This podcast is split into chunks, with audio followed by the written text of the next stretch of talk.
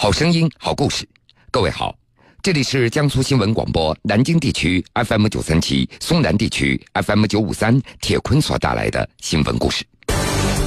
七十四岁的汪康夫很少和村里人说话，因为他的身份是所谓的强奸犯。这个有心脏病的老人四十年来一直在做一件事，就是证明自己的清白。好消息是。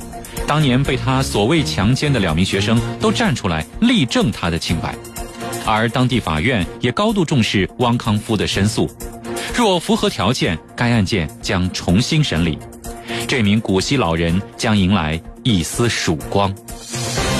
江苏新闻广播南京地区 FM 九十三点七，苏南地区 FM 九十五点三，铁坤马上讲述。已经七十四岁的汪康夫，头发花白，面容清瘦，身高一米七的他，体重还不足一百二十斤，一支旱烟袋不离手。每当焦虑的时候，他都会猛吸上几口。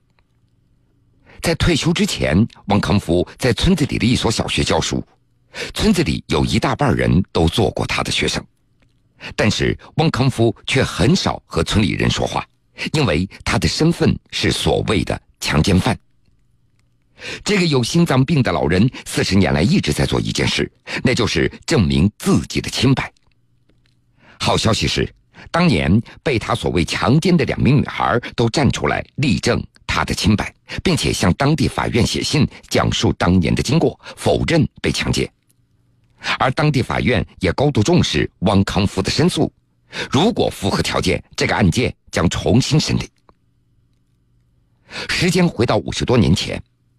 一九五九年，当时只有十八岁的汪康夫从江西莲花县城的莲花中学毕业了。毕业之后，他被分配到了距离老家江西吉安市永兴县几十公里远的莲花县清水小学，当小学五年级的语文老师。没多久，这个热爱文学的小伙子就受到了同事和孩子们的欢迎。他的课讲得有趣又好听。工作上的努力。并不能让汪康夫躲过一场风暴。一九六六年五月份的一天，当地社教工作队派来工作人员，从学校带走了王康夫。他被告知，组织上已经接到学生的举报，反映他多次强奸猥亵女学生。二十四岁的王康夫一下子就懵了。当时他已经在学校工作了七年。当天晚上十点钟，王康夫就被带到了公安局。在被逮捕一周以后，关于汪康夫犯罪行为的调查报告等三份由学生具名画押的调查材料摆在了他的面前。江西莲花县人民法院在一九六六年十月以强奸女学生两名、猥亵女学生十名的犯罪事实，对汪康夫判处十年有期徒刑。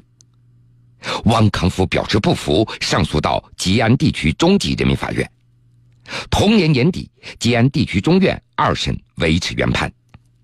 从此，汪康夫开始了在鄱阳湖诚兴农场的十年劳改生活。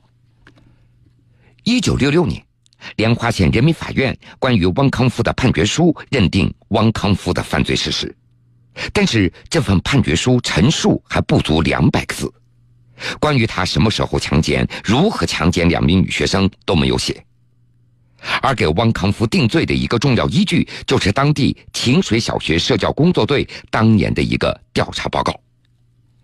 这份日期为一九六六年五月二十五号的调查报告显示，汪康夫自一九六四年以来，采取以治病为名，找学生个别谈话、指导作业、买票看戏、教女学生游泳、带女学生上山砍竹子等手段，诱奸女学生、红伞妹、尹福珍。在农场的十年劳改生活中，汪康福他没敢申诉。一九七六年，汪康福出狱了，这一年他已经是三十四岁了。在农村中，到了这个岁数依旧没有结婚，汪康福这辈子很可能就要打光棍了。身败名裂的他，已经成为村民眼中的异类了。汪康福把自己关在家中，不敢外出。每次下地干活，他都用一顶大草帽遮住自己的脸，他也不敢和村民们说话。现在回头想想自己出狱以后的生活，汪康夫总结了八个字：生不如死，度日如年。他解释，在农村，这名誉比什么都重要。如果名声坏了，那么整个人也就破产了。现在只要一说起这些往事，汪康福就会老泪纵横。但好消息是，一九七六年全国开始平反冤假错案，汪康夫决定要为自己讨一个清白。那么，如何给自己讨个清白呢？汪康夫首先想到的突破口，那是两个诬告自己强奸的女学生尹福珍和洪仔妹。这俩人生活在距离永清县只有三十公里的萍乡市的莲花县。一年，汪康夫给学生洪展妹写了一封信，问他当年为什么要控告他强奸。其实写这封信的时候，汪康夫也非常纠结。毕竟这么长时间过去了，当年的女孩也都成家了，他也担心这封信如果落到女孩丈夫的头上，可能会影响女孩的家庭和声誉。不过最后他还是决定试一试。让汪康福没有想到的是，洪仔妹很快就给他回信了，在信中向他道歉。洪仔妹在信中说。当时班上来了两个人，问他汪老师平时有没有在班上对自己动手动脚。洪仔妹回答说没有。对方大声呵斥：“你不老实！”班上的其他同学都交代了。用洪仔妹信中的说法，我当时胆小害怕，又不认识他们提供材料当中的文字，按了个手印就走了。而另外一个学生尹福珍也在回信中说：“当年我只有十二岁。”两名女老师找到我，让我交代汪老师对班上女学生的不轨的行为。我当时就说没有，我真的没有说被你强奸了。我愿意到法庭去作证。两名女学生如此快速的回信，并且力证当年没有控诉老师强奸，这让汪康福非常的振奋。不过他也多了个心眼儿，为了防止别人说他串通当事人翻供。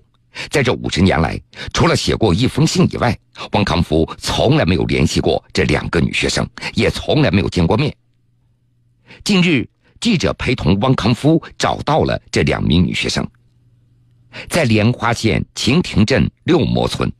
五十年以后，汪康夫和尹福珍这对师生又终于见面了。五十年之后的重逢，师生之间多多少少有些尴尬。尹福珍，他也非常清楚老师的这次来意。如今也已经是花甲老人的尹福珍率先开口了：“汪老师你好，你要好好保养啊！你看头发都白了。”汪康夫憋了半天也说不出一句话，眼圈有些红，终于还是忍不住躲在墙角里哭了。尹福珍对记者说：“如果证明汪老师的清白需要他出庭作证的话。”他愿意去。随后，在晴亭镇西边村，记者又找到了当年被汪康夫所谓强奸的另外一名女学生洪仔妹。洪仔妹向记者回忆，当时是学校社教工作队写好的材料，让他摁手印的。他们说，如果不承认，就不能够升入中学。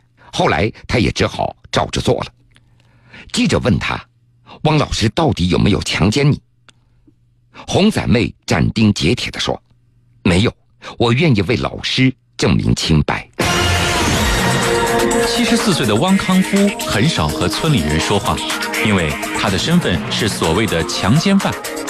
这个有心脏病的老人四十年来一直在做一件事，就是证明自己的清白。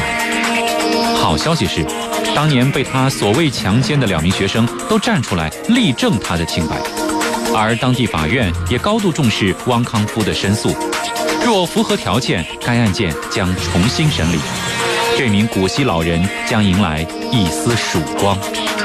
江苏新闻广播南京地区 FM 九十三点七，苏南地区 FM 九十五点三，铁坤正在讲述。一九七九年，在老同学的帮助下，汪康福进入老家的一所小学，成为了一名代课老师。他又重新回到了讲台，但是他比以前更加沉默寡言了。他再也不敢和学生们多说一句话了，尤其是女学生。他依旧是孩子们眼中的好老师，直到退休。但是身上背着的所谓的强奸犯的黑点，依旧让他寝食难安。四十年了，老汪从来没有停止为自己的清白而奔波。说起自己的案件材料，他已经能够倒背如流。我今年七十四岁了，已经快走到生命的尽头了。我这辈子最大的愿望就是能够挽回清白，我的余生都在为这个活着。在汪康夫家里的床头有一沓厚厚的材料，被放在了一个上锁的柜子里。那是他看得比生命还要重要的东西。汪康福用厚厚的油纸袋包了里三层外三层，这里面有多年来他聘请律师调阅的各种审判案卷的材料，这也是证明自己清白的最后的希望了。四十年了，强奸犯的帽子压得汪康福抬不起头来，他一直感觉到自己低人一等。这个黑身份还影响到他的下一代。汪康夫的两个女儿，一个儿子，他们也受到牵连，也没有能够上成大学，只有最小的女儿上了大学。一想到这儿，老汪又叹了一口气，猛地吸了一口旱烟袋，接着是一阵剧烈的咳嗽。四十年了，汪康夫他只干过一件事，就是证明自己的清白，为此他不惜倾家荡产。光复印材料和到各地的路费就已经花掉几十万元了，这些钱都是子女赞助他的。几十年下来，老汪那是一分钱都没有攒下来。目前，吉安地区中级人民法院已经收到汪康夫要求对案件重新审理的申诉，该院也高度重视，如果符合条件，该院将对这个案件进行重新审理。汪康福这名已经古稀的老人也将迎来一丝曙光。好了，各位，这个时间段的新闻故事，铁坤就先为您讲述到这儿。半点之后，新闻故事精彩继续，欢迎您到时来收听。